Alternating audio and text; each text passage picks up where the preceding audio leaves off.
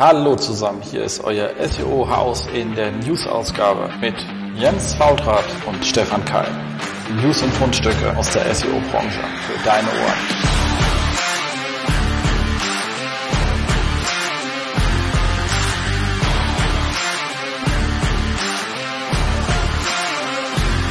SEO-Haus, stay tuned. So, zusammen, hier ist mal wieder eine neue Folge vom äh, wahnsinnig beliebten SEO-Haus. Und ich sitze wieder mit Lisa da. Hallo Lisa. Hi.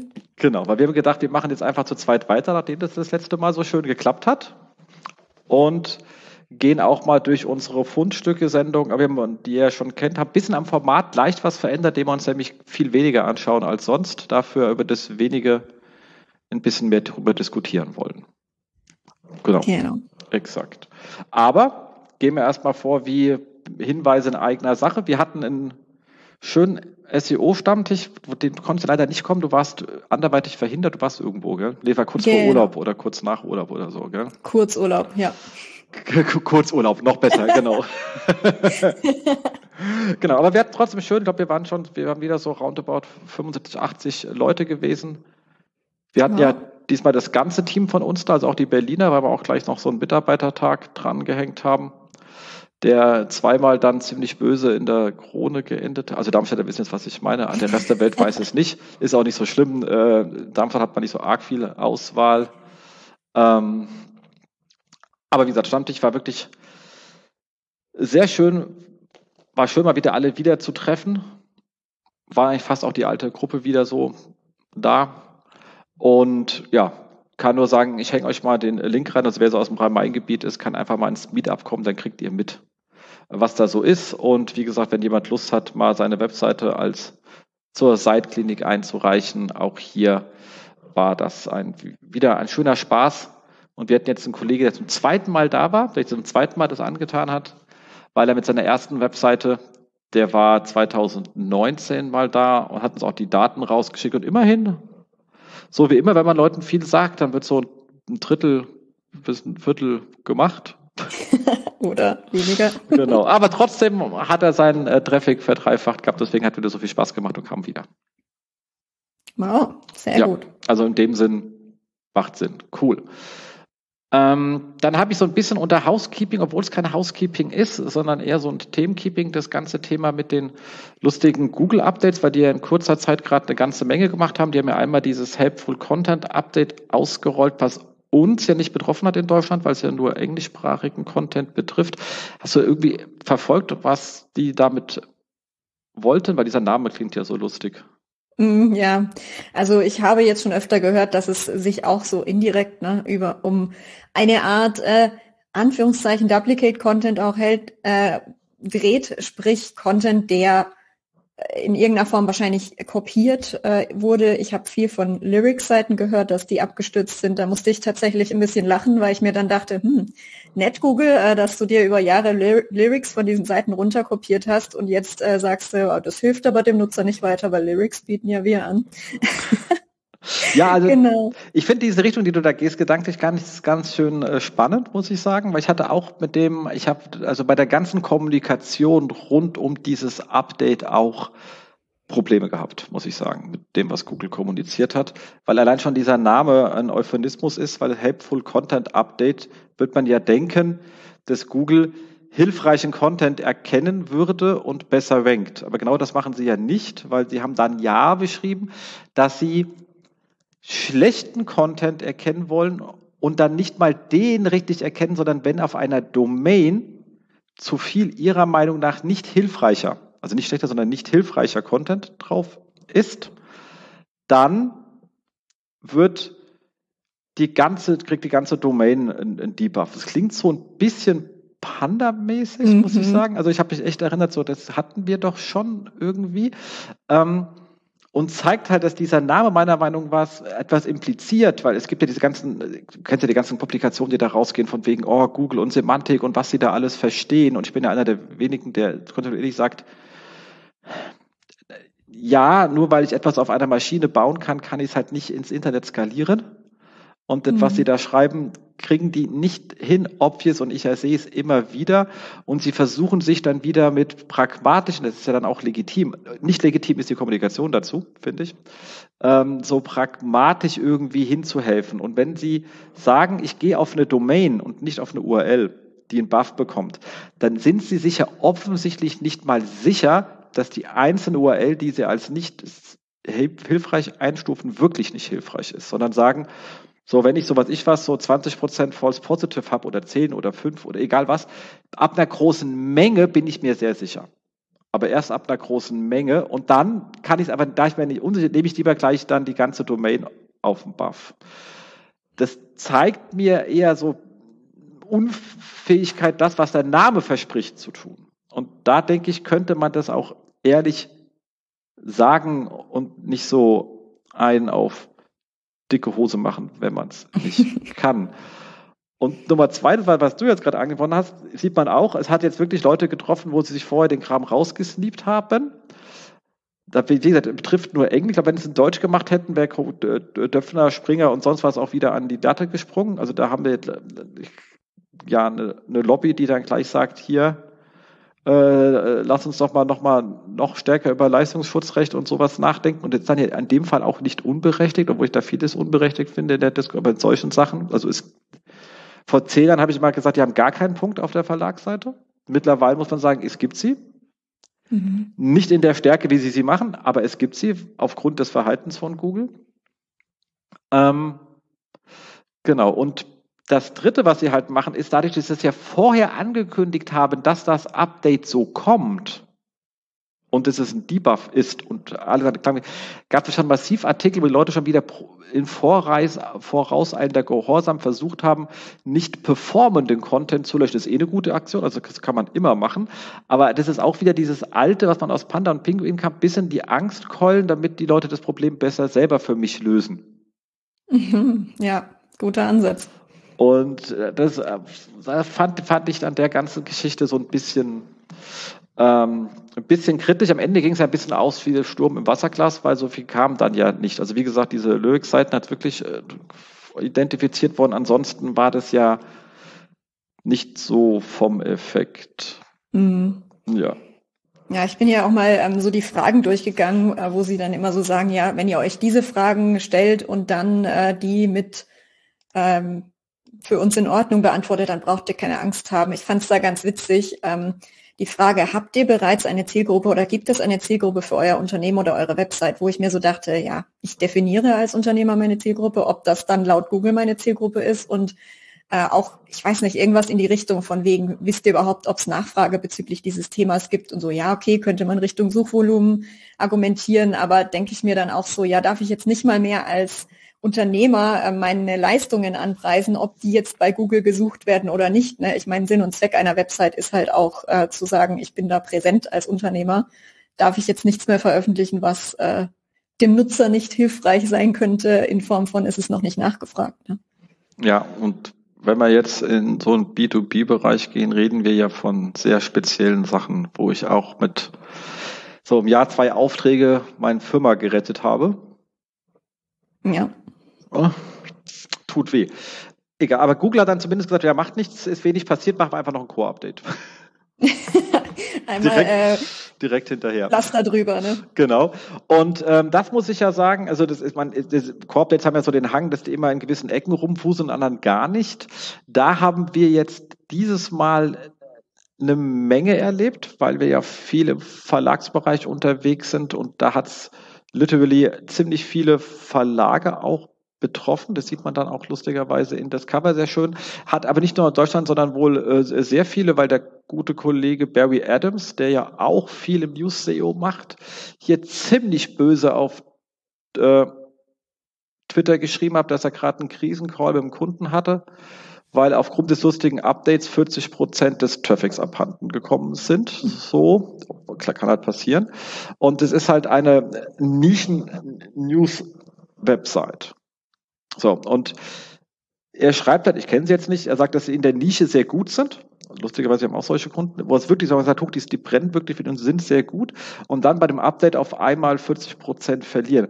Da, da, hatten wir auch schon öfters gesehen bei Updates. Das ist immer verrückt und dann sagen die immer, was haben wir denn getan, was haben wir denn getan, was haben wir denn getan und du kannst sagen, nee, hast, hast gar nichts getan.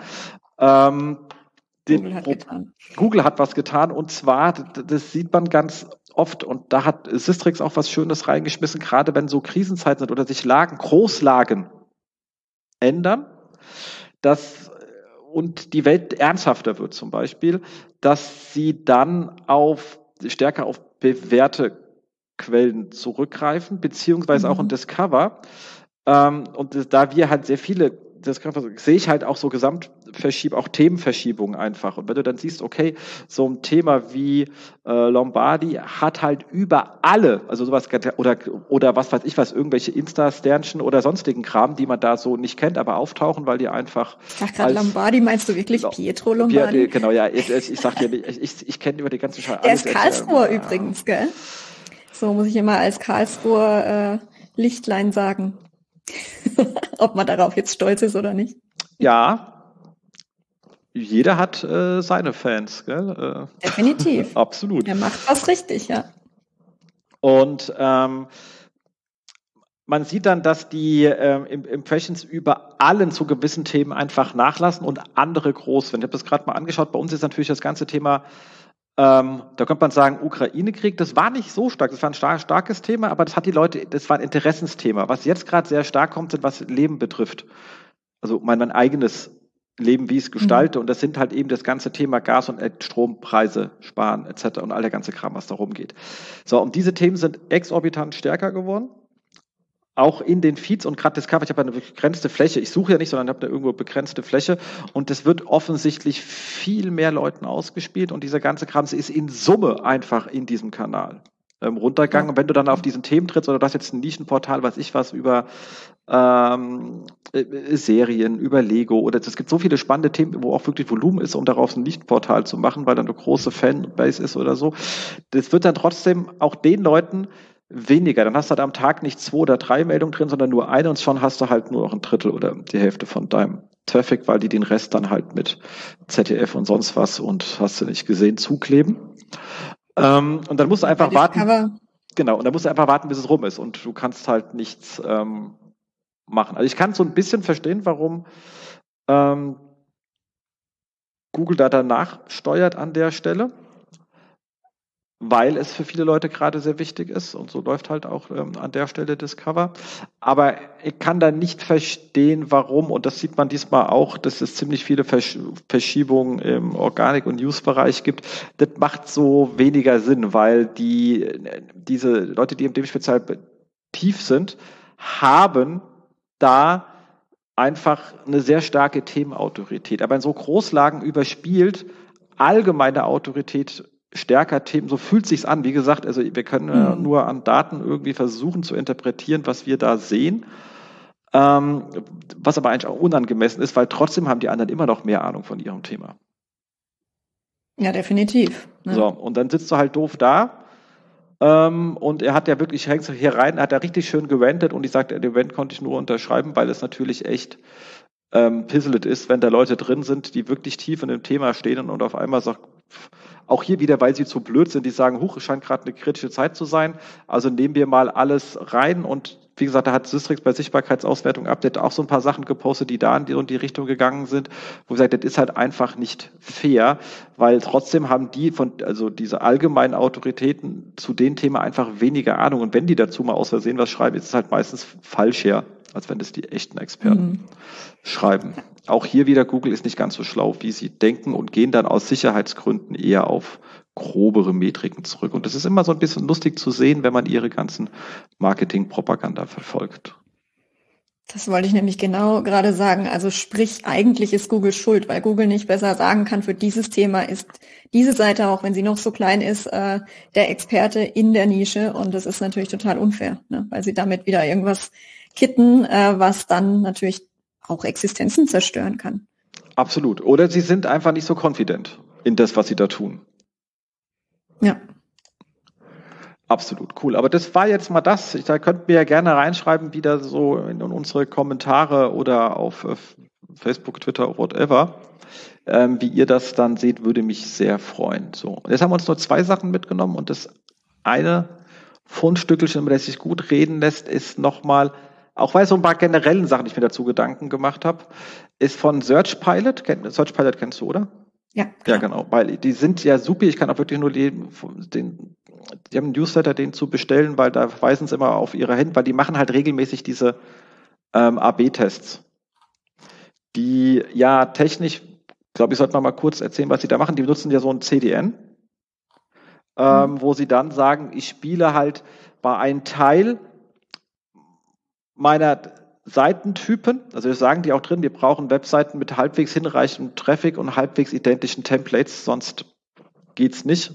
Also komme ich, kriege ich kein Konfidenzlevel hin äh, und ich vergleiche sonst Äpfel mit Birnen. Also ich mache dann halt Tests auf allen Artikelseiten äh, oder auf allen Kategorieseiten. Das klingt jetzt schon fast wiederum zu einfach, weil ich meine, du von Billiger kennst das ja, man hat Kategorieseiten für weiße Ware und für Socken. Die verhalten sich in sich schon anders. Ja. So, die sind dann auch Äpfel und Birnen. Ähm, also die versuchen das schon so zu schneiden und sagen, okay, bei meiner ganzen weißen Ware mache ich die 50 Prozent bleiben auf der alten Version, bei 50 Prozent über das CDN ändere ich den Code, wie zum Beispiel Title, äh, aber auch Code-Auszeichnungen, wie dass ich mal äh, eine Tabelle zu, zu einer Liste mache oder ähnliches. Ähm, um dann zu gucken, wie verhalten die sich. Der Vorteil der ganzen Geschichte ist, dass ich gleichzeitig teste. Also das heißt, ich habe keine Themenschwankungen, saisonale Schwankungen, irgendwas drin, sondern ich mache das gleichzeitig. Ähm, das ist sehr schön. Es gibt ein paar Nachteile bei der Geschichte. Und zwar, denn ich messe nur bei mir. Also ich sehe nur den ankommenden Traffic und ich muss dann, ich weiß dann nicht, habe ich mehr, weil ich in der Position gestiegen bin? Habe ich mehr, weil sich meine CTR erhöht hat? Weil die Daten habe ich, also die SERP-Daten, also die ich aus der GSC bekomme, habe ich nicht. Wir machen ähnlich immer gerne mit GSC-Daten, aber dann muss ich nacheinander ändern. Dann habe ich den Nachteil, dass es halt die Zeiten eigentlich nicht identisch sind. Mhm. So, also beides hat Vor- und Nachteile. Ähm, muss man immer gucken, was zu welchem Use Case besser passt. Aber nichtsdestotrotz, viele von ihren Tests sind einfach unwahrscheinlich gut. Und äh, allein schon, was sie da testen, bringt einen schon immer zu eigenen Ideen, was man mal durchtesten könnte. Und äh, deswegen empfehle ich das wirklich dringend äh, zu, zu, lesen, wenn man an größeren äh, Website, aber auch für kleinere, einfach die Ideen zu sagen, auch du, auch wenn ich es nicht teste, äh, kann ich hausfrauenmäßig sagen, oh, so eine geile Idee, könnte ich auch mal machen. Ich mache das mal bei meinen drei Seiten, gucken, ob es besser wird. Wenn nicht, kann ich es halt nach einem Monat. Das wieder das Nacheinander ist nicht ganz sauber, aber reicht ja oft aus. Definitiv.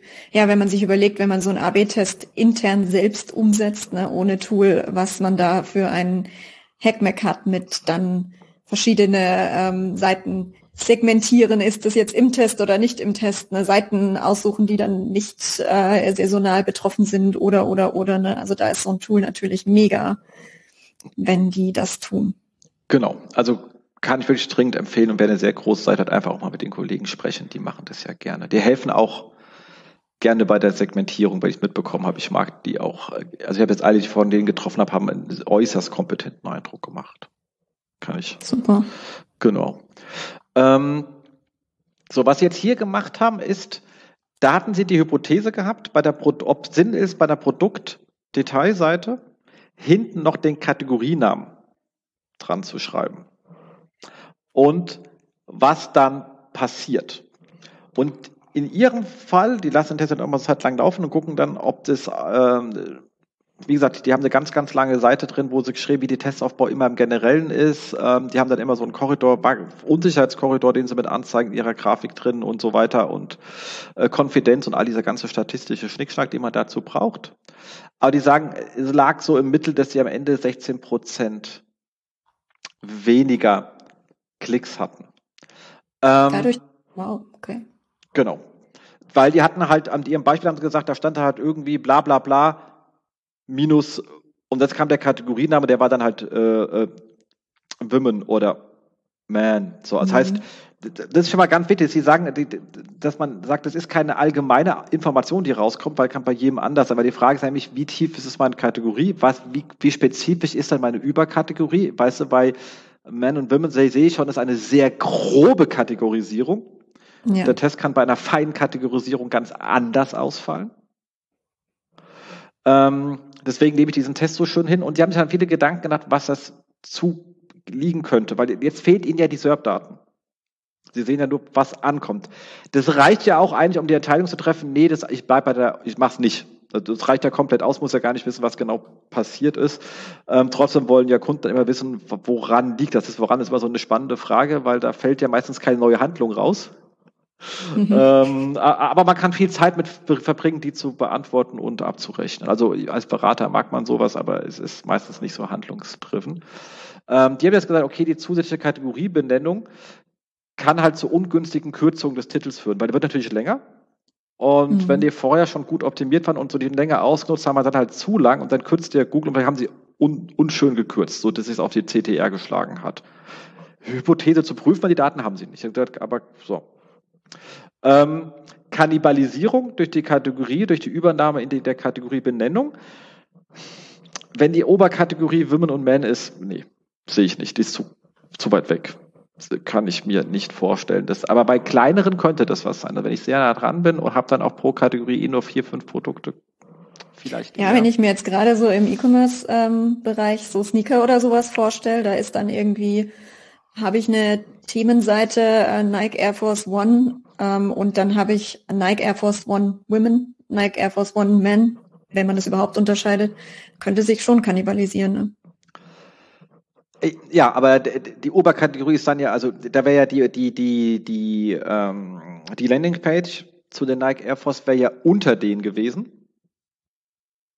Weil die Kategorie ist ja dann Men Sneakers und Women Sneakers. Ja, also je nachdem, da, wie, tief genau, man kategorisiert. Ja, exakt, ja, ja. Genau. Und, und das wissen wir hier nicht, das haben sie nicht hingeschrieben. Das sind halt so die Sachen, die man bei sowas wirklich bedenken muss, wenn man sowas macht. Ähm, meine Hypothese, die Sie nicht genannt hatten, würde ich mal überlegen, was ist denn, wenn es hier offensichtlich um Mode geht und ich schreibe jetzt halt ähm, Mann, Frau mit rein, dann sage ich ja jeweils 50 Prozent der Nutzer, dass es nicht für sie das passende Produkt ist. Ja, kommt drauf an. Wenn es halt wirklich nicht passend ist, ist es doch besser für den Nutzer, oder? Ja, genau. Nur habe ich dann halt weniger Klicks. So, und was jetzt ja. eben ich nicht weiß, was nicht drin steht, haben die mit diesen, haben sie vielleicht mehr Umsatz gemacht? Oder ist der Umsatz gleich geblieben? Mhm. Weil dann hätten sie nur ja. Klicks verloren von Leuten, die, ich bin halt Mann und komme auf der Frauenseite raus und vice versa. Dann mhm. wäre das gar nicht so tragisch. Kommt gleich der böse Kommentar, Jens, aber wenn die CTR natürlich sinkt, kann da sein, dass meine Position sinkt. Im, im nächsten. One irgendwann so, beim nächsten Update von Google, jetzt immer wieder was Lustiges im Update, dann würde ich ja sogar für die UX was Gutes machen. Äh, aber mein generisches Ranking trotzdem Schaden und im Long Run für eine gute, also für eine bessere SERP-Usability, weil ich sage, hm, bestraft werden. Also auch da sieht man immer, zurückgehen zu diesem Update-Thema, auch das ist nicht immer ganz sauber, was äh, Google da macht, bei den Leute suchen dann halt nicht nach ihrem Geschlecht meistens hm, dementsprechend. Mhm, schon. Ähm, wie gesagt, es fehlen halt die Impressions Ranking, es fehlen eigentlich auch die Suchanfragen. Das finde ich immer eine spannende Sache. Also was wir uns immer anschauen, wenn wir so etwas machen, sind halt eben eher die SERP-Daten. Wie gesagt, wir können es halt nicht in Zeit, aber wir machen, wir haben ja auch bei euch einiges immer mal wild getestet äh, zusammen. Ähm, wir machen das bei manchen anderen noch viel intensiver. Was auch immer eine spannende Kennzahl ist, die, die selten mitgenommen wird, die ich aber sehr spannend finde, ist die bei manchen Tests, jetzt nicht bei so einem Title-Test nicht, aber es gibt zum Beispiel mit oder ohne Category Text. Und dann sagen viele, okay, ich werde jetzt zu dem einzelnen Suchanfrage in der Regel nicht besser. Gehe ich auch oft mit, weil es meistens nicht der Fall ist. Was aber passieren kann, ist, dass ich mehr Mehrwort-Rankings habe, weil ich auf einmal Begrifflichkeiten drauf habe, hinten so im Longtail, die ich sonst gar nicht habe.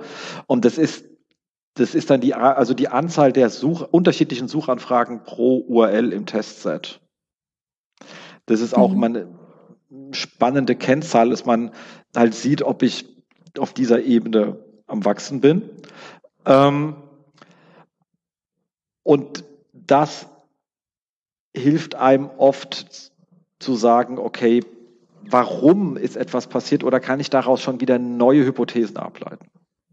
Und das ist, wie gesagt, der Nachteil, der bei den Kollegen nicht mit äh, dabei ist. Was auch spannend ist, weil die ja immer den Gesamttraffic für den Segment angeben. Was wir halt wissen, ich habe da auch mal eine lustigen ähm, Grafik von Patrick ähm, rum ähm, getwittert. Ich kann sie dir mal kurz zeigen hier im Screen Sharing. Der Rest, ich hänge euch die URL rein, dann könnt ihr euch das anschauen. Das ist einfach nur eine lustige Grafik von Sachen, die man auch in Tabellen immer sieht, aber wenn man so das Grafik hat, sieht es äh, einfach nochmal lustiger aus. Ähm so, das ist jetzt hier auch so ein Test, wo es auch einfach darum ging, die ähm, Zunahme der Klicks pro URL nach einer Änderung. Und da hatten wir auch, war auch eine Titelmusteränderung. Ähm, und in Summe hatten wir, glaube ich, auch roundabout 15, 16 Prozent mehr Klicks. Nur was wir sehen, ist, wenn wir uns das also jeder Punkt hier ist eine konkrete URL, damit halt nicht die Gesamtsumme mir an, die Gesamtsumme war absolut positiv, aber ich sehe, es gibt halt ganz ähm, links ganz, einen ganzen Stapel, die relativ starken Anstieg hatten. Dann fällt es hier so runter, dann haben wir so ein paar, wo man sagen kann, das ist alles eigentlich nicht, also die, die, die blauen sind neutral, aber ich habe eigentlich eine ganz mhm. große URL-Sammlung, wo es Hupe war. Also die, die, ich habe zwar hier ein Plus, weil sie grün sind, aber die, die, sind so weit über, so gering über der Nulllinie, das kann auch am Sonnenschein gelegen haben äh, oder am sonst was. Also, und dann habe ich ganz hinten wieder welche, die ab, die, die, die verloren haben. Und zwar auch mhm. stark, allerdings nicht so stark wie die vorne, die gewonnen haben. So, und dann ist natürlich die Frage, dass ich hier nochmal mir diese Extremas jeweils anschauen muss und sagen, ist meine Gruppe, die ich gebildet habe, vielleicht nicht so homogen, wie ich dachte? Was kann mhm. ich denn für diese, die ja trotz Gesamttest, der im Summe positiv ist, habe ich Sachen, die gefallen sind, und zwar teilweise so, dass es lohnt hinzuschauen. Und kann ich mir da wieder anschauen und überlegen, kann ich für die wieder eine neue Lösung finden oder hieraus neue Hypothesen ableiten, die ich mal wieder für alle reinschicke. Ja. Das Cluster auch einfach mal anders machen, ne? Genau. Und ähm, das äh, fehlt mir so ein bisschen bei den Search Pilot Leuten, weil das haben wir oft gemerkt bei so AB-Tests. Es gibt immer Leute bei deinen Gruppen, die trotzdem verlieren. Immer. Und die sich nochmal gesondert anzuschauen und zu sagen, was ist denn bei denen jetzt anders, äh, dann finde ich immer wieder eigentlich den nächsten Hebel für den nächsten Optimierungsschritt. Mhm. Was äh, sehr sinnvoll ist, damit man schlauer wird. Genau. Definitiv. Exakt. Das war es quasi dazu. Ihr seht schon, wir gehen so ein bisschen intensiver in eins rein und deswegen haben wir auch nur zwei mitgebracht, weil wir jetzt nicht den ganzen Abend hier verbringen wollten. Also noch haben wir gar keinen Abend, wir haben ja, was haben wir, 14.36 Uhr, aber wir wollen auch nicht bis 24.36 Uhr hier sitzen. Das wäre gut. Dann schimpft auch äh, meine Frau mit mir. Ja, ja, ich habe auch noch was zu tun, ne? Daher.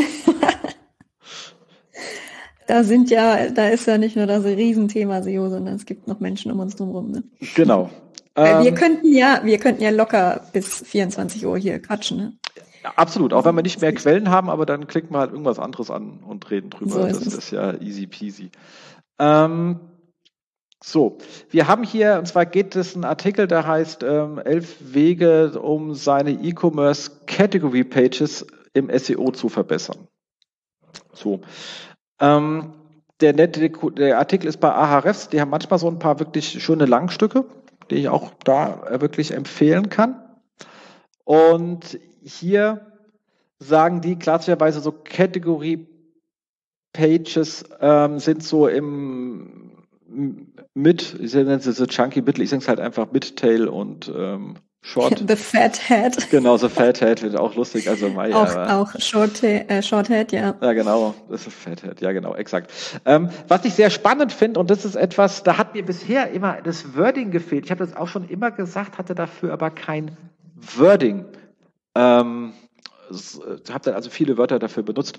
Er unterscheidet hier zwischen Category Listing Pages CLP genannt und Product Listing Pages. Und er sagt, eine Category Listing Pages mhm. ist eine Kategorie, die Kategorien auflistet. Ähm, so zum Beispiel Unterhaltungselektronik und dann kommt natürlich, was haben wir denn hier? Fernseher, äh, Spielkonsolen, Boomboxen, whatever. Ähm, mhm. Weil dort kann ich keine sinnvollen Produkte darstellen. Ich habe das, glaube ich, äh, von ähm, ja auf diversen Konferenzen bei Informationsarchitektur schon gesagt, dass es wahnsinnig viele Produktlisting-Seiten gibt, die wie so ein Wühltisch sind. Und das ist gerade natürlich bei den Seiten sehr typisch. Wenn ich jetzt ähm, bei Unterhaltungselektronik einfach mal wild 100 Produkte aufliste, dann ist die Wahrscheinlichkeit, dass das etwas ist, was einer will, geht ja gen Null. Äh, und das ist schon sehr unhöflich und hat halt so einen Wühltisch-Charakter. Mhm. Aber das hattet ihr ja auch. Also ihr habt ja auch bei Ober obersten Ebene früher, also immer noch bei billiger Banner, der auch erstmal die anderen Kategorien angeteasert und nicht wild ja. irgendwelche Mir Produkte. Mir ist da die äh, Verteilerseite eingefallen. Ja, genau. Ist das nicht ein Oldschool-Wort, äh, das man damals hatte, genau. Exakt, genau. Verteilerseite passt auch, finde ich, sehr gut, aber passt halt auch beim Verlag. Also ist natürlich spezifischer, wenn ich sage, es ist, ich liste Kategorie. Ich hatte das Wort echt cool, weil ich hatte es noch gar nicht vorher, ja, auch noch nie benutzt. Ich bin total happy dafür. Logisch, macht, macht total Sinn, aber es sind so diese typischen Sachen, wo, er, wo man erstmal denkt, ja gut, hätte ich auch drauf kommen können. Genau, Columbus und AI und so, ich weiß. So, also er unterscheidet erstmal zwischen diesen Category Listing Pages und Product Listing Pages. Äh, dafür sind wir Ihnen schon mal dankbar. Erklärt er, was der Unterschied ist. Kategorien aufgelistet, Produkte aufgelistet. Ähm, sagt halt auch, diese Kategorie gehen halt auf ein groß, also ein Wort-Topic und ähm, helfen halt den Nutzer dann erstmal sein richtiges Topic zu finden. Mhm. Ähm, da sagt er sozusagen, Key Elements, wie sollte eine Seite aussehen, hat halt, halt eine H1, ähm, hat dann Sektionen unterhalb der H1, wo ich dann halt so sage, irgendwie populäre Produkte, dann die Subcategories oder halt erst die Subcategories, dann die populären, hängt ein bisschen drauf an, ob es, klar, wenn man sagt Unterhaltungselektronik, es gibt Sachen, die ich immer verkaufen kann. Also das hängt dann so ein bisschen, ist jetzt auch wieder, dass man seinen Produktstamm kennt. Ähm, und ähm, Breadcrumb natürlich, was sehr wichtig ist, Marken auch immer wichtig. Also welche, was sind wichtige Marken in dem Bereich? Ähm, was er da ganz schön sagt, ist ein Review of Products. Also dass er sagt schon mal, du, ich habe hier so ähm, von Top-Produkten vielleicht auch schon Top-Produkten bei Nutzer sagen, das war ein super Produkt. Ähm, einfach auch mhm. muss man austesten, finde ich aber gar nicht so ganz verkehrt. Related Categories macht natürlich immer Sinn. Ähm, Guides dass man sagt, du, wie, was, wie finde ich jetzt eigentlich den besten Fernseher für mhm. meinen Bedürf oder so? Also auch da, man, dass man Ratgeber schon auf den Category, auf diesen Category Listing Pages mit unterbringt, auch damit die mehr leben und lebendiger sind. Ähm, FAQs, äh, View All Products, ähm, damit man dann in die Facettierung reinspringen kann. So, das erstmal so als grober Rahmen. Und ich glaube, der kann man schon gut langhangeln.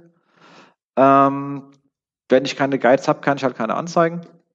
Mhm. Wenn es in meinem Case einfach keine brauche, muss man die nicht haben. Aber ich finde es immer schön, dass man sagt, das sind so die maximale Ausprägung. Für meinen Use Case runterbrechen kann man ja immer. Definitiv. Ich muss sagen, ich finde jetzt schon gerade diese Übersicht mega, ähm, weil sie natürlich diese Nutzer, die so noch gar keine spezifische Intention haben, weil jemand, der jetzt Unterhaltungselektronik suchen würde bei Google, wer macht das? Aber ja, wenn, der ähm, hat ja noch gar keine Ahnung, möchte ich jetzt äh, konkreten Fernseher kaufen, möchte ich erstmal wissen, was gibt's denn alles, das mir äh, Filme anzeigen kann, Fernseher, Bildschirme, ähm, Computer, Tablets, whatever. Ne? Und dann kriege ich bei den Guides vielleicht direkt noch so Ratgebertexte, wo es heißt, das ist der beste Fernseher und, und das sind die Gründe oder so solltest du deinen Fernseher verwenden. Ich habe jetzt ein super Beispiel mal wieder rausgesucht. Aber ich habe jetzt direkt, wo ich das gesehen habe, gedacht, das ist cool, ähm, um halt nicht direkt wieder so ein ähm, Bounce oder sowas zu erzeugen, wenn der Nutzer halt ganz andere Sache im Kopf hat und ich entscheide jetzt für den Nutzer, du willst doch jetzt alle Produkte aus der Unterhaltungselektronik sehen. Genau.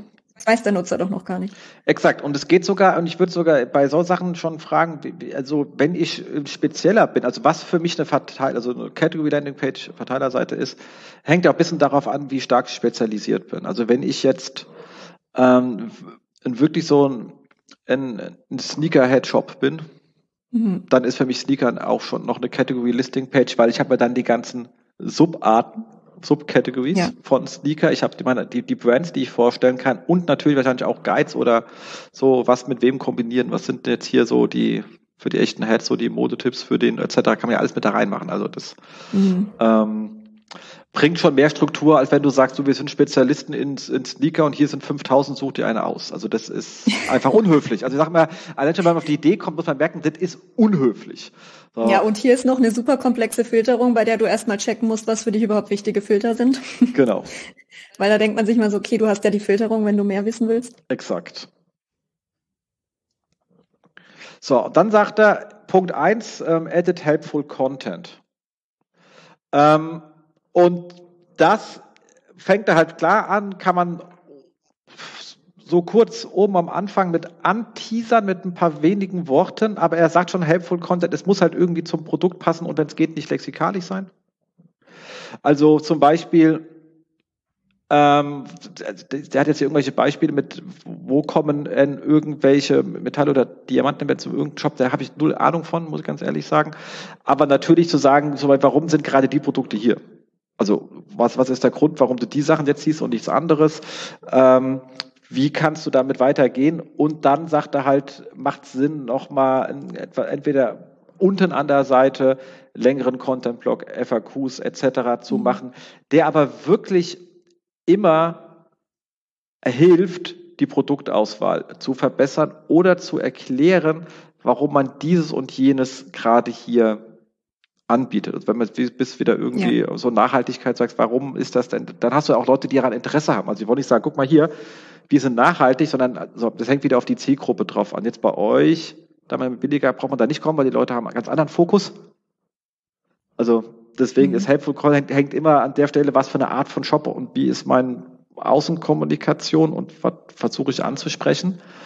Ähm, bei FAQs habe ich immer, wenn einem nichts einfällt, sage ich mal, versuchen wir mal die Filter zu erklären, was sinnvolle Filtereinstellungen sind. Dass man sagt, so ein gutes Gerät finden Sie mhm. in der Preisrange von bis zum Beispiel.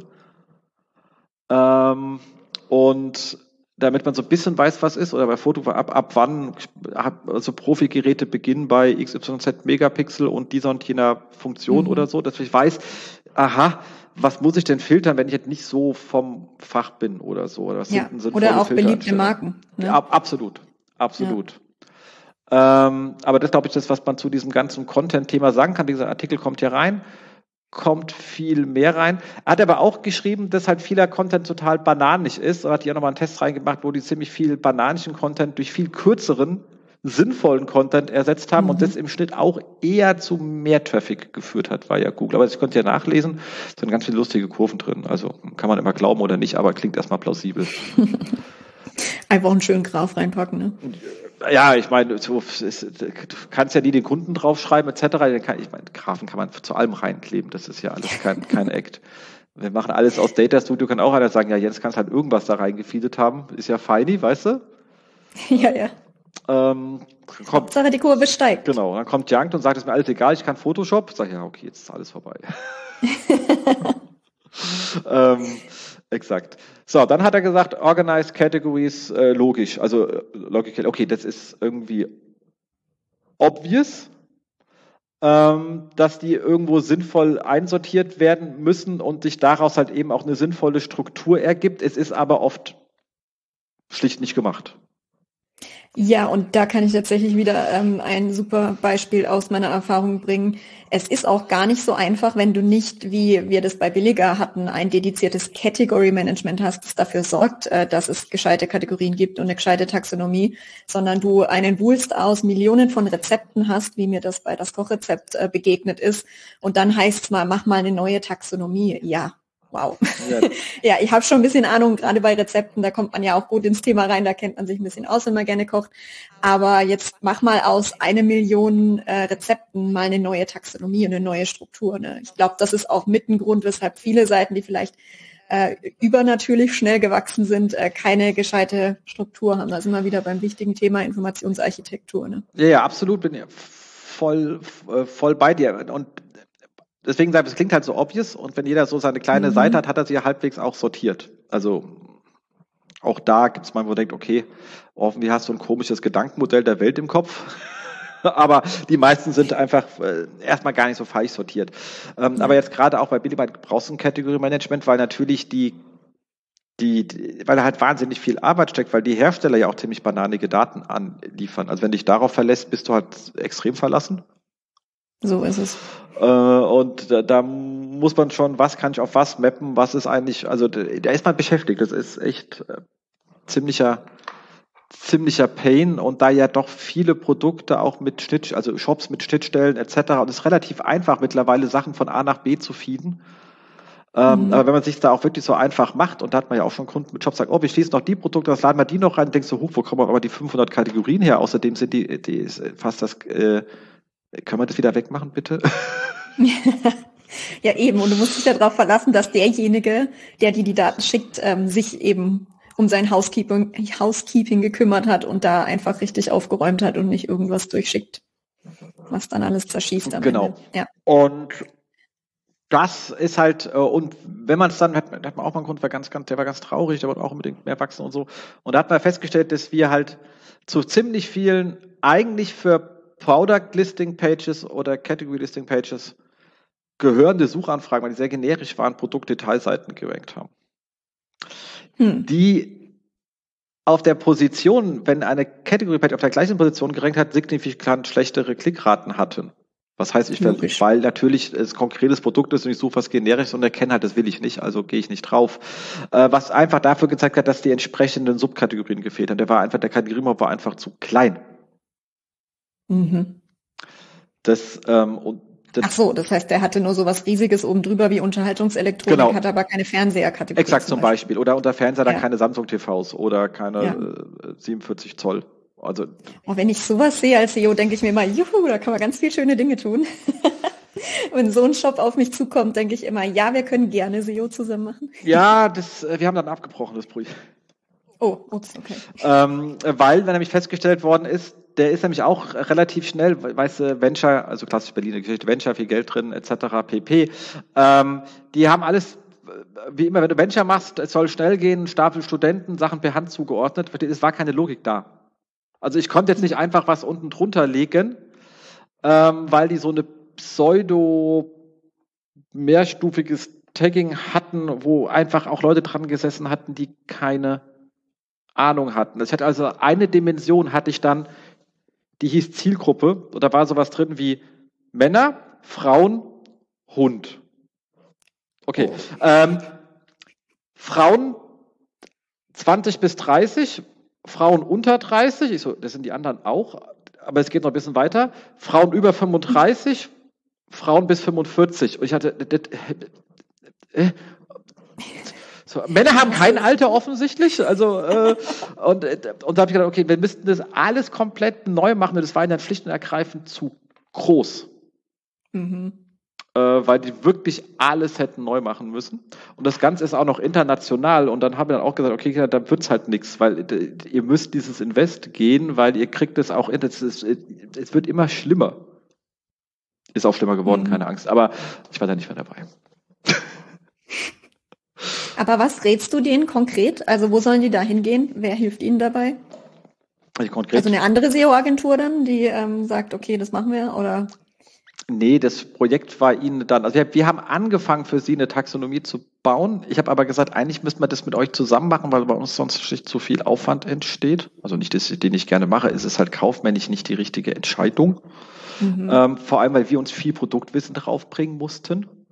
Logisch. Ähm, Jetzt sind wir natürlich hier, also Patrick Johannes, Stefan Weiß, wir sind ja alle Informationswissen, also wir können Taxonomie, uns fehlt das Produktwissen. Deswegen wäre es natürlich ein Tandem gewesen, dann wäre es am effizientesten von der eingesetzten Arbeitszeit und hinten raus natürlich günstiger. Ähm, aber die haben dann festgestellt, dass sie natürlich ihr, ihr ganzes System umbauen. Also sie müssen nicht nur das Ding löschen, ein bisschen umbauen etc. Das wäre hätten kompletten technischen, nicht optisch, aber technischen Relaunch äh, und das wurde dann schlicht nicht freigegeben, weil das Projekt auch sich gezogen hat. Wir brauchen Zeit.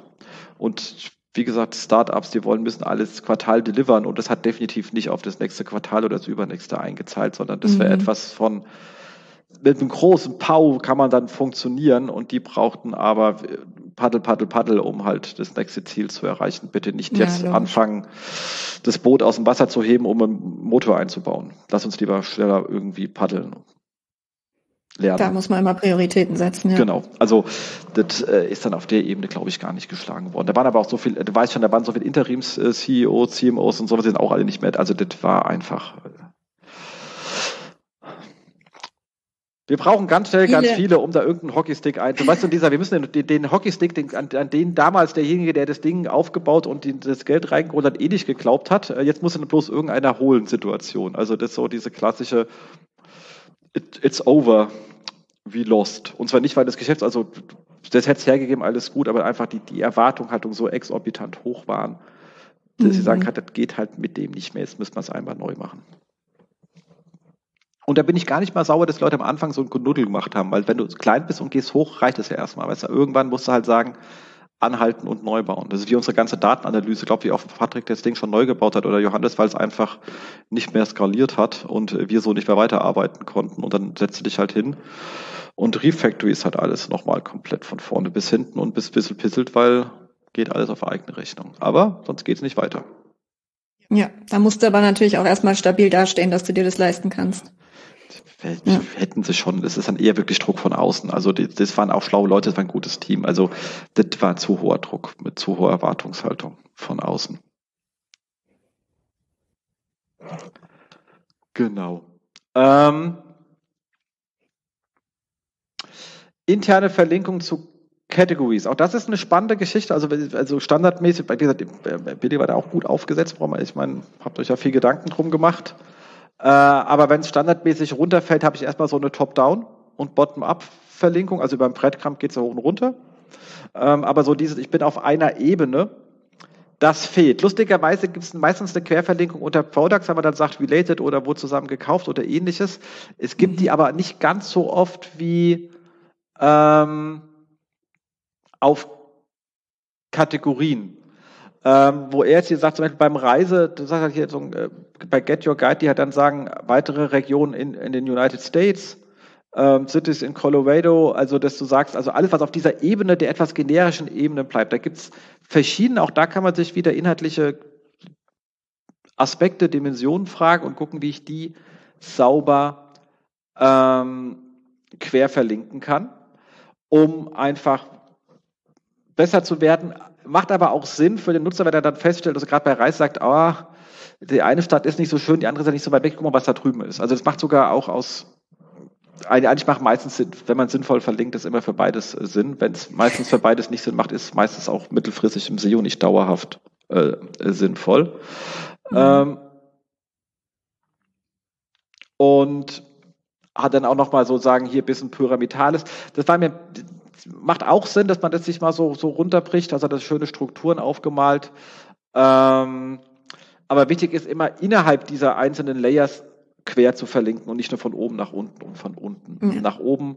Ähm, und sagt, es macht auch immer Sinn, sagt er ab und zu nochmal, wirklich ganz wichtige Sachen manuell nochmal zu overwriten, ist ein bisschen Arbeit, aber das ist so etwas, wo wir auch mit vielen ähm, Inhouse-SEOs sprechen und sagen, es macht Sinn, dass man als Abteilung intern schnell handlungsfähig ist, wenn Dinge passieren. Und das sind einfach, dass man sagt, du, ich habe auf den, auf meinen Kategorien einfach nochmal irgend so etwas wie Editors, Picks etc. kann ich ja irgendwie benennen, wo ich als SEO spontan entscheiden kann, was ich reinlinken will. Weil ich habe ja so eine Saisonalität, Schwankung, aber auch Peaks, die einfach mhm. aufgrund, weil Dinge passieren, so jetzt Heizlüfter, hätte konnte vorher auch keiner wissen, weißt du? Ähm, ja. Oder Heim-AKW, whatever, ähm, Wie die Luftfilter früher. Genau, exakt, Corona. genau. Und die Masken und so, wo ich sagen kann, huch, das hänge ich jetzt einfach mal überall rein, weil ich intern einfach nochmal ganz viel Links drauf feuern will, weil dann bringt es mir nochmal fürs Ranking und bin einfach handlungsfähig, ohne dass ich in 15 mhm. Abteilungen rennen muss. Also es macht Sinn, Flächen direkt im Zugriff des SEOs zu haben, am besten mit irgendeinem Editing-Tool, dass ich die direkt aus dem Office, aus dem Homeoffice machen kann ohne in ja. Meetings zu rennen, damit ich operational auch arbeiten kann und nicht nur von Meeting zu Meeting über wie arbeitet Google renne. Total. Ich will nochmal gedanklich kurz zurück zu diesen Querverlinkungen. Ja. Also sprich, er rät hier auch total ähm, ab vom Siloing, ne? Weil ich meine, wenn ja. ich sage, ich querverlinke, dann äh, bin ich weg von meinem Silo. Ne? Genau.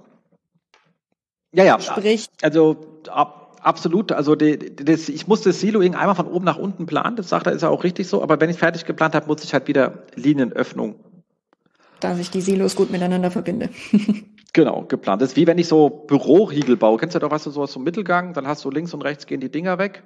So sechs Stockwerke hoch. Und wenn ich ja nicht ab und zu mal so Brücken rüberziehe, muss ich halt immer ganz weit nach hinten, macht ja auch keinen Spaß. Also auch da plant man ja irgendwie Übergänge ein.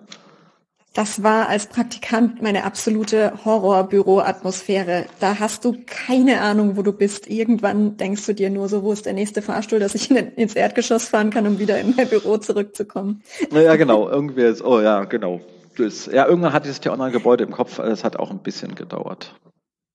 Aber da hatten wir immer das Thema, ah, guck hier, die ganz gute Kaffeemaschine ist immer in der Vorstandsetage.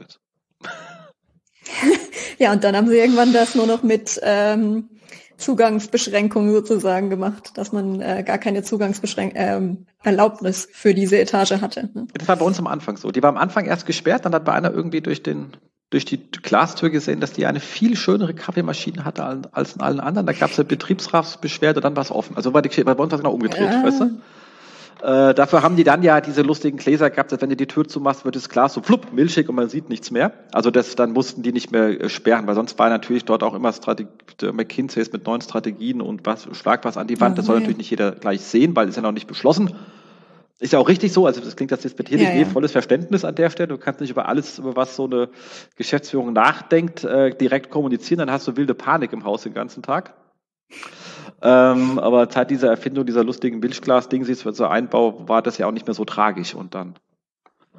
So, und dann hatten wir aber irgendwann unser Büro, Entschuldigung, warte mal ab, ähm, in dem in dem Riegel, der halt zu dieser Kaffeemaschine geführt hat und dann musst du deine Bürotür zumachen, weil wenn du die aufgemacht hast, hast du den ganzen Tag diese Kaffeekarawane hingehabt, weil halt alle Leute durch diesen Gang zu dieser tollen Kaffeemaschine gelaufen sind. Das war immer lustig, weißt du?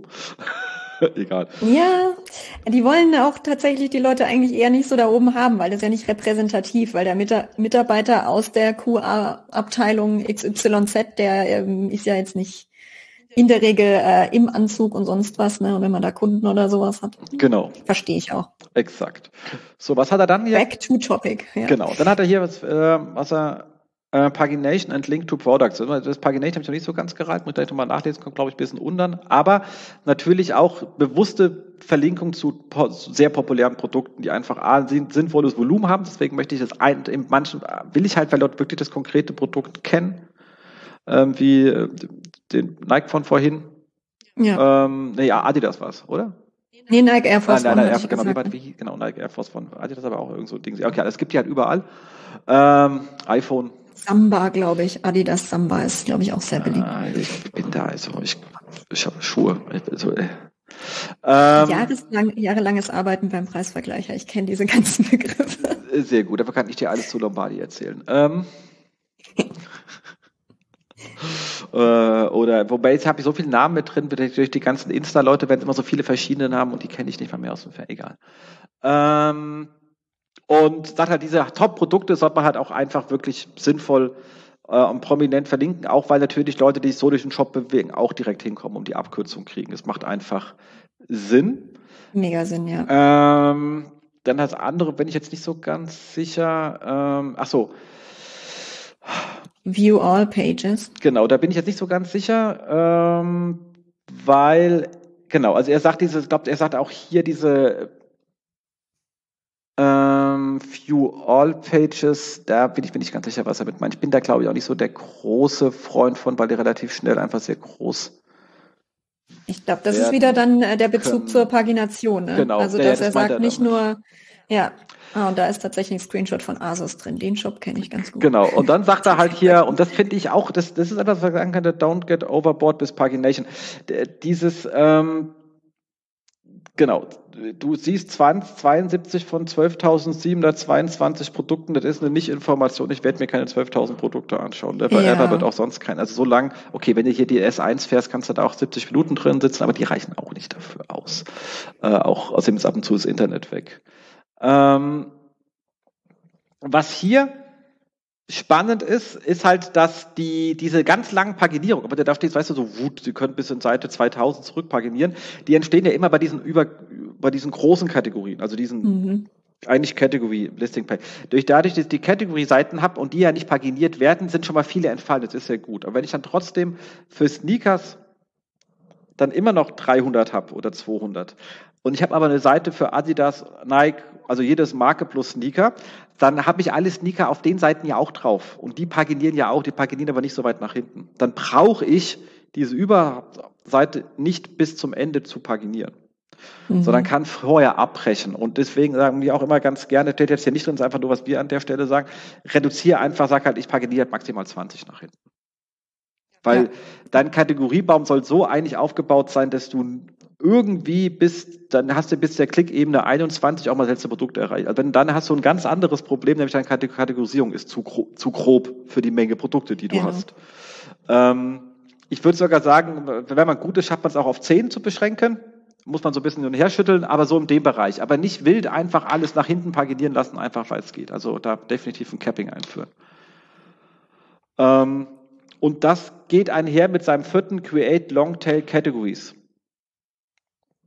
Und das geht ja das, was wir, hin, was wir eigentlich gerade gesagt haben, mach halt einen sehr feinen Kategoriebaum.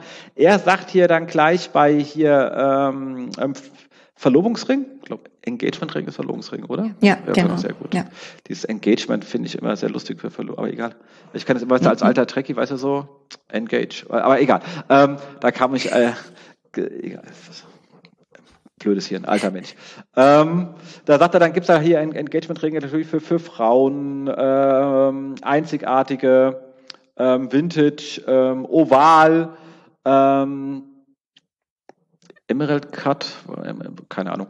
Roségold. Ach so, genau. Ähm, Männer wollen es auch, macht Sinn. Simpel, billig, macht auch Sinn. Saphir, whatever. Also er geht halt einfach durch diese klassischen, er hat jetzt hier äh, natürlich Ahref genommen, geht genauso gut mit Sistrix äh, oder Semrush, muss man an der Stelle sagen. Die haben alle solche Tools, wo man halt diese ähm, Terme rausschmeißen kann, die zu etwas gehören. Bei denen heißt es Parent Topics.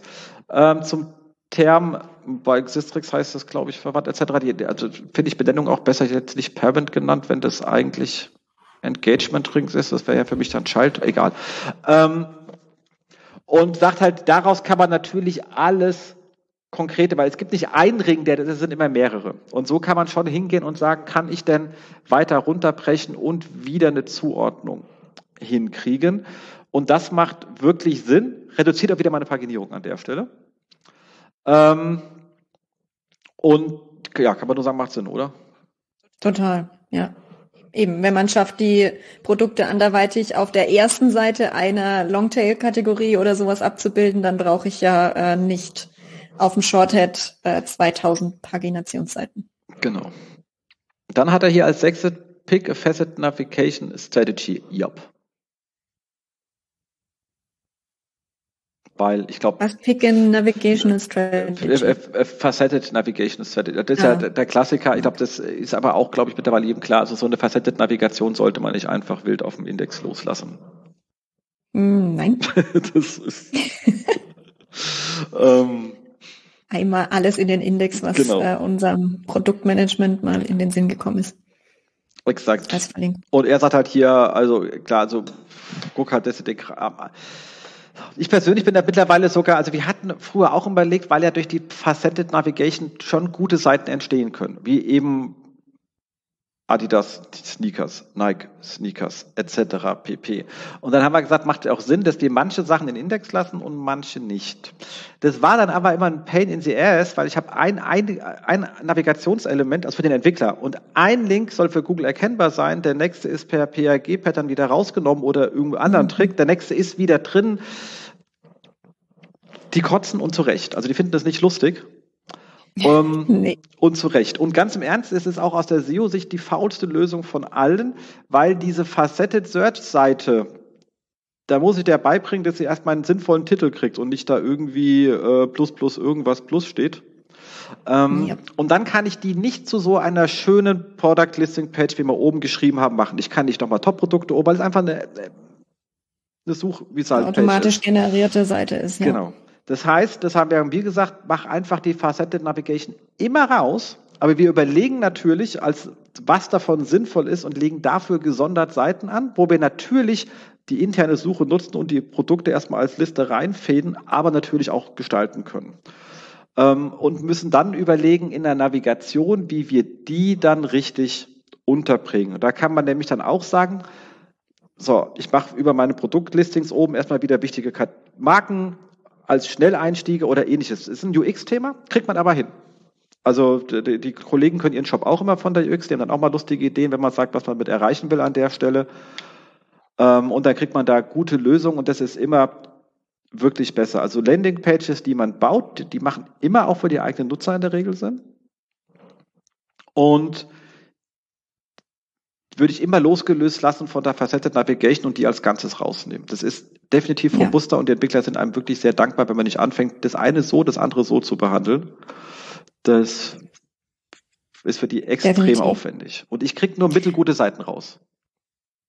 Ja, und äh, Masse ist halt nicht klasse. Ne? Und wir sind ja, da sind wir wieder, da schließt sich der Kreis Panda. Ähm, wir wollen ja nicht mehr den Index mit Millionen von Seiten fluten, sondern wir wollen ja Qualität rausliefern und dann lieber weniger Seiten, die ranken und die für den Nutzer sinnvoll sind, wie alles raushauen. Genau. Man kann ja diese Faceted Search sehr gut als Inspiration nutzen. Also ich stelle mir da jetzt vor, ähm, ich habe da äh, eben die ganzen Suchanfragen in der Liste drin, die schmeiße ich mir in irgendein Keyword Research Tool, lasse die mir rausgeben und sehe, was hat Suchvolumen, was nicht.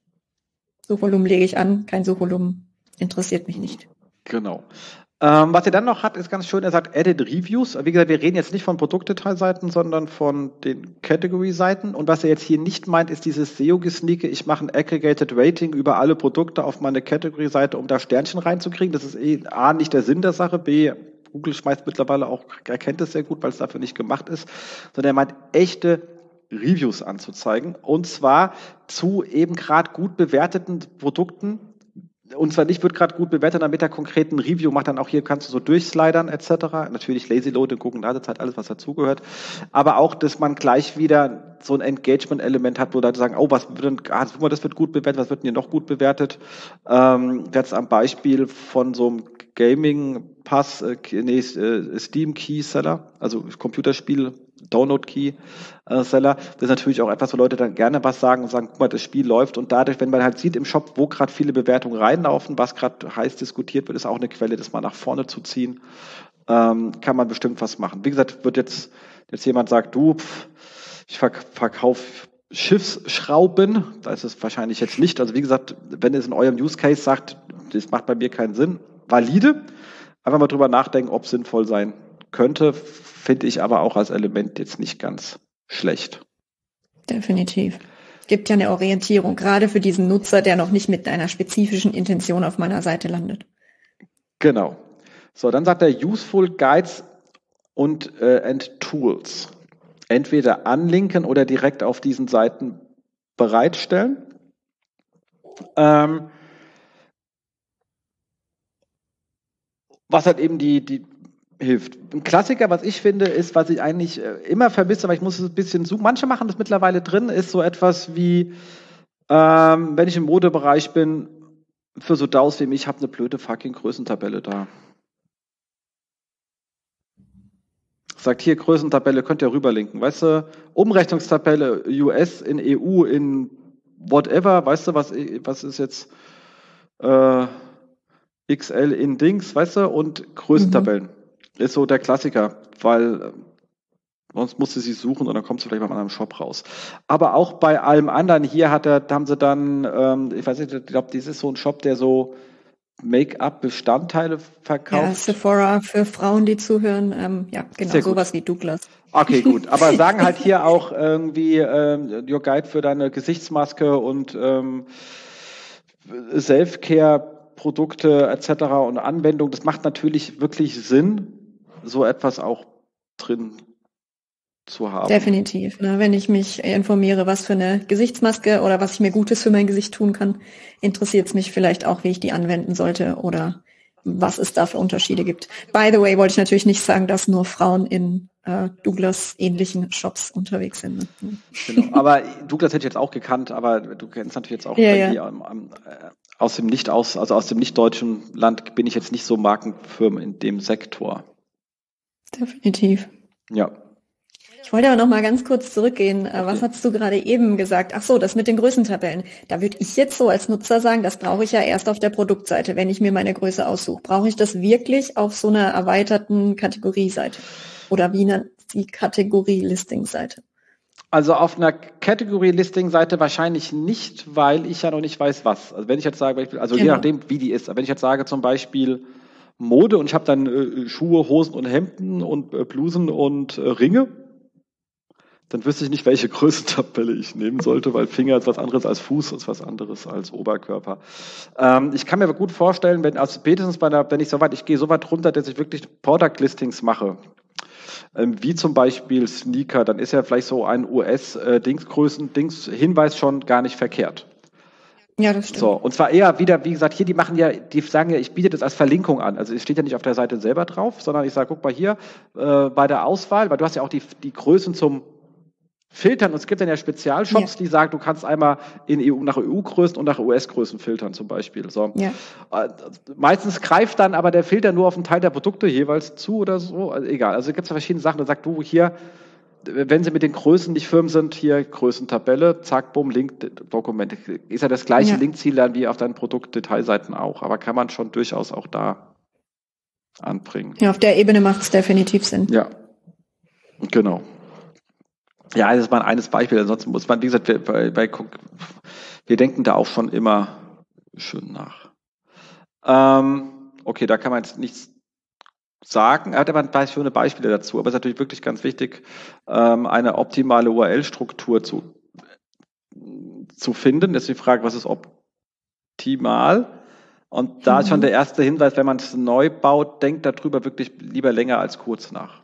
Ja, da ist mir jetzt direkt aufgefallen, ähm, wenn, aus dem Rezeptseiten-Genre, na, wenn ich jetzt äh, sage, ich äh, kategorisiere ein Rezept wie Spaghetti Bolognese in Pasta-Rezepte ein und dann bildet sich daraus die URL, also liegt dann im Verzeichnis Pasta-Rezepte.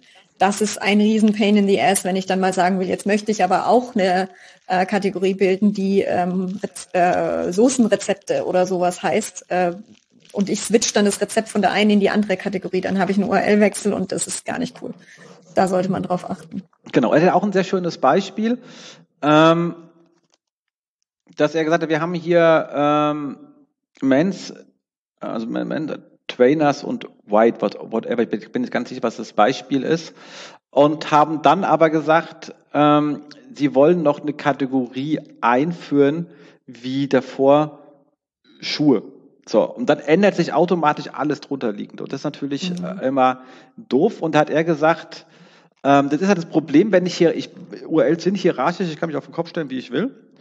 Und hat er gesagt, was ist denn eigentlich eine Idee, dass ich das von vornherein robuster mache? Weil man hat die meisten und hat da viele Änderungen sind so in diesem Mittelbereich. Also es wird immer das Blattelement, also die letzte, also meine Oberkat, also die, die letzte, also die, die, die kleinste Kategorie, die ich habe, also die, die an mir am engsten dran ist, also die unterste noch Kategorie, bevor es wurde, die bleibt selten, die wird selten verändert.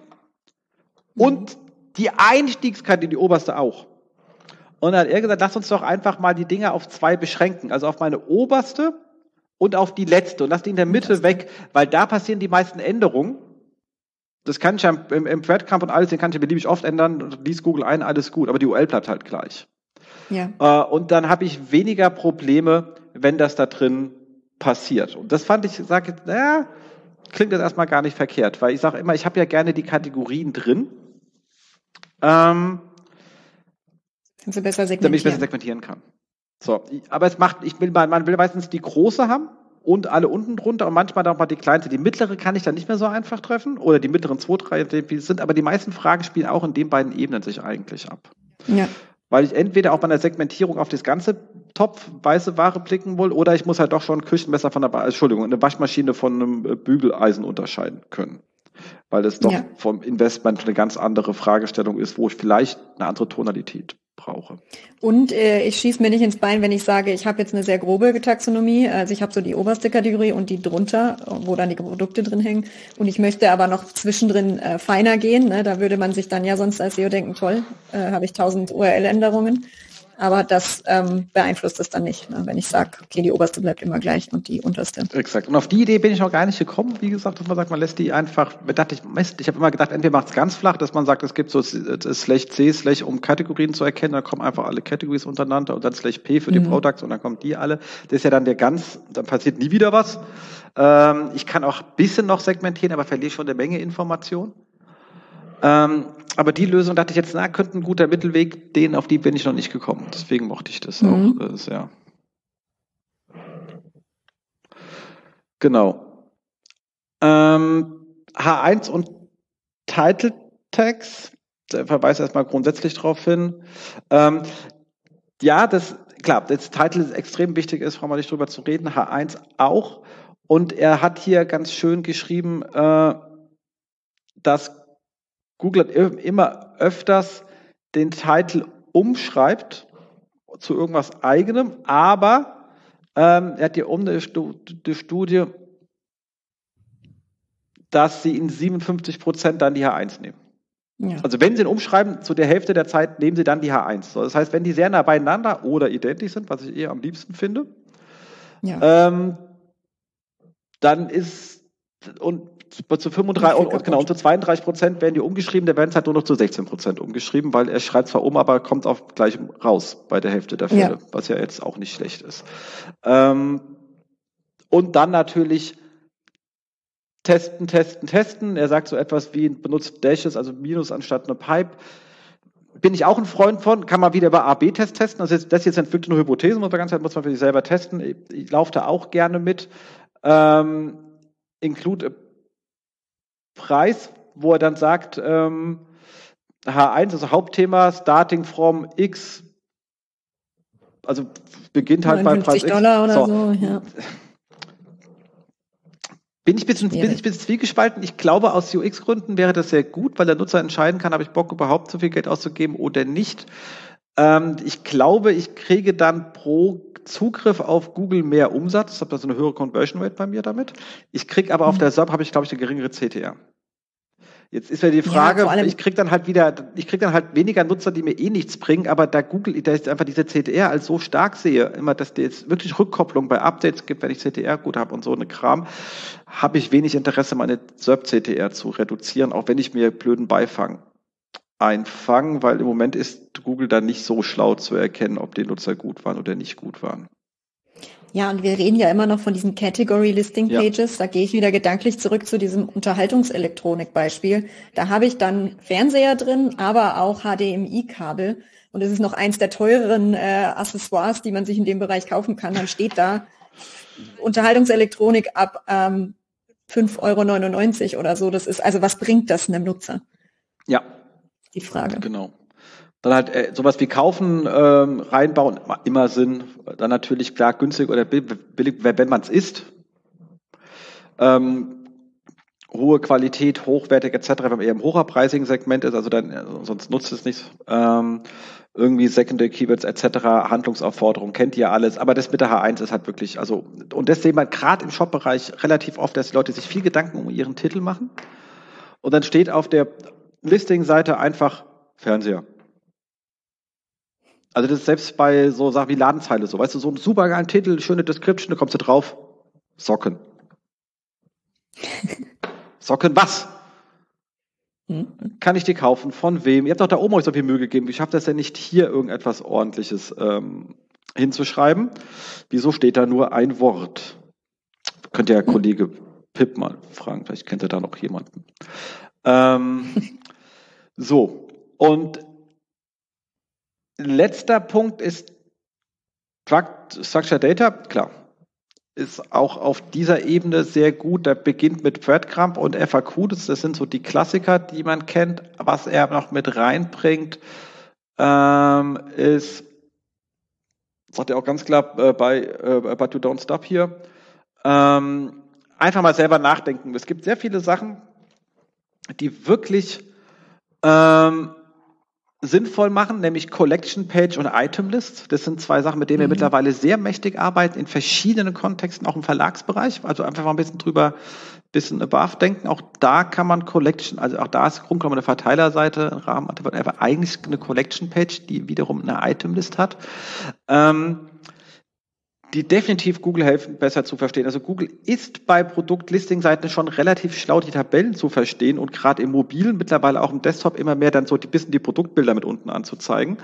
Das kann ich besser und kontrollierter aussteuern, wenn ich im konkret Collection Pages mit Item Lists baue, dann habe ich wieder mehr Kontrolle drüber.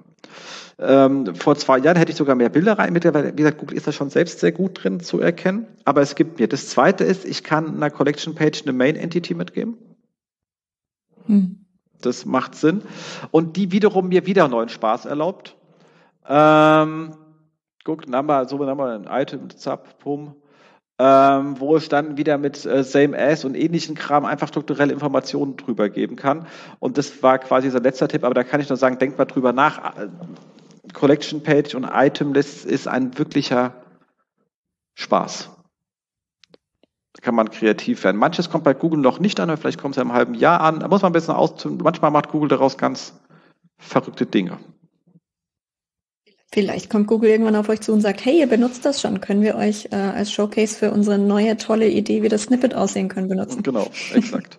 nee, aber ich meine, die machen einfach, manchmal passieren Sachen, du kannst Sachen provozieren auf einmal, die nicht dokumentiert sind. Also es ist nicht alles, was Google bunt macht in den SERPs, ist dokumentiert. Ihre Dokumentation mhm. ist unvollständig. Ähm, genauso wie, wie sie auf Sachen ansprechen, ist unvollständig ist. Wer kennt's nicht? Dokumentation sind die typischen Dinge, die hinten runterfallen, wenn ich ein Projekt gerade verwirkliche. Ja. Ist ja Google nicht gefeit davor, aber klar, hat eine größere Verantwortung. Genau. Nee, aber nur selber sollte, man, man sollte sich einfach nicht äh, hart drauf verlassen. Also, was in der Doku steht, ist das, was funktioniert, das funktioniert aber halt noch mehr. Definitiv. Und sie testen ja auch. Also das kann wirklich sein, dass ich mal da zwei Monate im Test bin, bla, vielleicht wird es dann auch, deswegen steht es auch vielleicht zu Recht noch nicht in der Doku, weil sie noch nicht sicher sind, ob sie es überhaupt dauerhaft behalten wollen oder so. Es gibt ja auch Gründe, die valide sind. Klar, ich meine, das hätte, könnte ja auch, wenn man jetzt gerade so einen externen Entwickler hat oder auch intern Aufwände generieren, zu sagen, oh, Google sagt, das muss er mal jetzt machen, wir setzen das um mit mehreren tausend Kosten und dann sagt Google, oh, das klappt doch nicht so gut. Genau. Verstehe ich dann, ne? Exakt. Weil es so schön ist, kriegt auch fünf Sterne für seinen Artikel. Die hatte ich, glaube ich, schon gegeben, deswegen kann ich es nicht nochmal machen. Schade. Ähm, ich werde nachher draufklicken. Exakt. Äh, exakt. Also wirklich schöner Artikel kommt in die Show Notes, lest euch mal durch, ist noch ein bisschen genauer. Habt jetzt unsere Gedanken, aber wir sind jetzt nicht durch den Text, wir haben nur die Überschrift und kurz gesagt, was meint er damit, haben also nicht den Text wiedergegeben, sondern anderweitig kommentiert. Also dann habt ihr dreifachen Input dazu. Unserer beiden und dem vom Autor. Was will man mehr? Auf jeden Fall ein sehr wertvoller Artikel. Genau, absolut. Ähm, damit sind wir fertig für heute. Mehr wollten wir gar nicht machen. Ich finde, reicht auch eine Stunde 16 reicht schon. Da können wir noch schnell die Ausblicke machen, was an Events kommt. Es gibt ja wieder Events, also nicht nur unseren Stammtisch, sondern die anderen Kollegen machen auch wieder. Das heißt, wir werden, wenn wir nächsten Monat aufnehmen, nochmal das Gleiche erzählen können, aber damit nicht zu spät ist für euch, ähm, SEO Day und SEOCom finden dieses Jahr wieder statt. Ich bin leider auf keinem von beiden, was mir wirklich sehr leid tut. Ähm, Fabi hat mich angefragt, es sind so gnadenlos überbucht, ich kann einfach nicht. Es geht mhm. nicht. Ich habe gesagt, das soll mir nächstes Jahr das bitte mal frühzeitig reinblocken. Ähm, ich habe auch schon ein Event im November und zwar ähm, die Search and Reach. Das ist eine, eine interne Konferenz von der äh, ARD. Ähm, ja, war letztes Jahr auch schon. Da sind auch viele der Kollegen. Kollege Kopp ist mit da.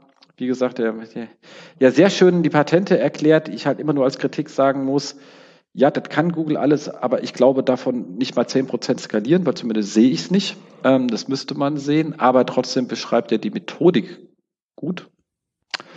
Ähm, und äh, viele andere, aber auch viele aus dem Verlagsbereich. Kollege Bojen von der SZ, paar Kollegen von Spiegel. Das ist, wirklich schön.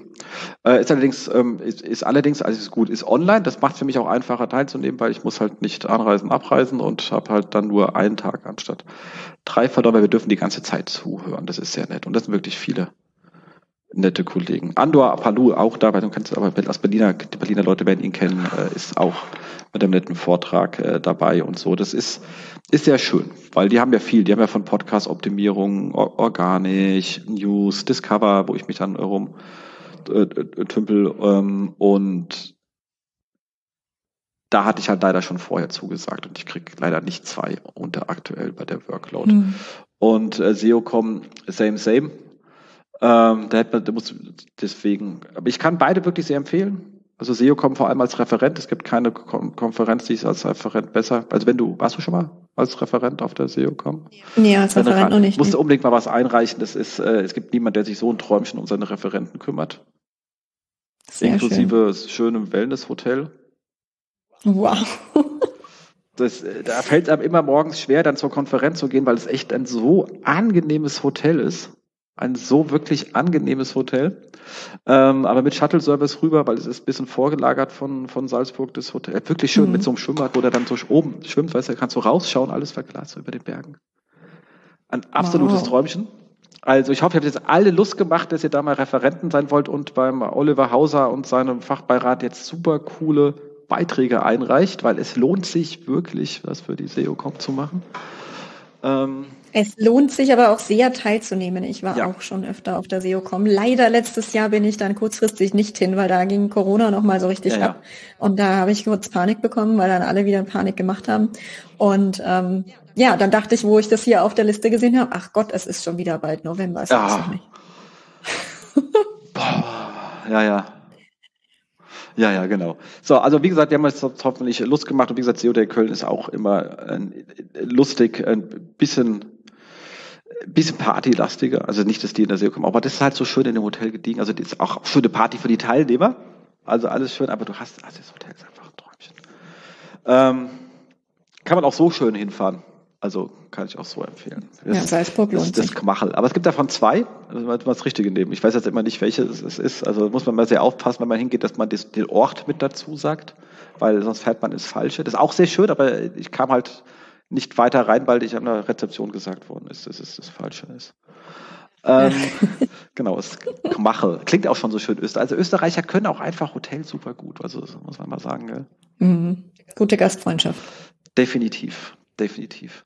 Genau. Und du hast was mitgebracht für, für den äh, Jobs-Bereich. Wie gesagt, wir haben ja von euch jetzt keinen, weil wir haben ja nicht gesendet lange Zeit. Jetzt könnt euch gerne wieder offene Stellen melden an äh, jf.gettraction.de, wer Lust hat. Nehmen wir dann mit rein. Aber du hast auch was Schönes mitgebracht. Ja, ich habe den ähm, Newsletter vom Steve von seonotebook.com und der hat, finde ich, was ganz Tolles geteilt in seinem letzten Newsletter und zwar Hire a Ukrainian SEO und da gibt's eine Riesenliste und ich habe echt gedacht, was? Ich habe da unendlich scrollen können. Da sind ganz viele tolle Experten drin. Ähm, falls ihr also jemanden sucht und ähm, jemandem helfen wollt zur gleichen Zeit, guckt mal in die Liste rein. Wir packen die auch mal in die Show Notes. Sehr cool. Sehr cool. Genau. Ähm, genau, dann sind wir durch, würde man sagen. Damit würde ich sagen, es hat euch gefreut. Wir freuen uns auf Bewertung auf iTunes vor allem, weil das äh, hilft uns weiter. Und wenn ihr Themen wünscht, gerne mal reinschreiben. Ich glaube, die, die, wir wollen uns ja auch mal ein paar Interviewgäste dann einladen, aber dann ohne irgendwelche solche Show müssen wir mal schauen. Sehen wir mal, wie es läuft mit uns beiden. Aber mir hat viel Spaß ja, gemacht, Fall. oder? Ja, auch, ja. Cool. Dann wünschen wir euch was. Tschüss. Ciao. Das war sie, die aktuelle Ausgabe des SEO-Haus. Wir bedanken uns bei euch für die geteilte Aufmerksamkeit und hoffen, die Show hat euch gefallen. Kommentiert in unserem Blog, wir freuen uns über jede Art von Kommentare oder auf unserer Facebook-Seite. Wir beantworten alle Kommentare möglichst zeitnah und vergesst nicht, uns auf iTunes zu bewerten, weil ihr wisst, iTunes ist das Gold des Podcasts. Dementsprechend bitten wir um viele, viele reichliche 5-Sterne-Bewertungen, am besten mit coolen Kommentaren. Danke dafür. Dann hören wir uns in zwei bis vier Wochen wieder und wir freuen uns, wenn ihr dann wieder einschaltet bei dem SEO-Haus. SEO von uns für euch. Und jetzt Rank Well.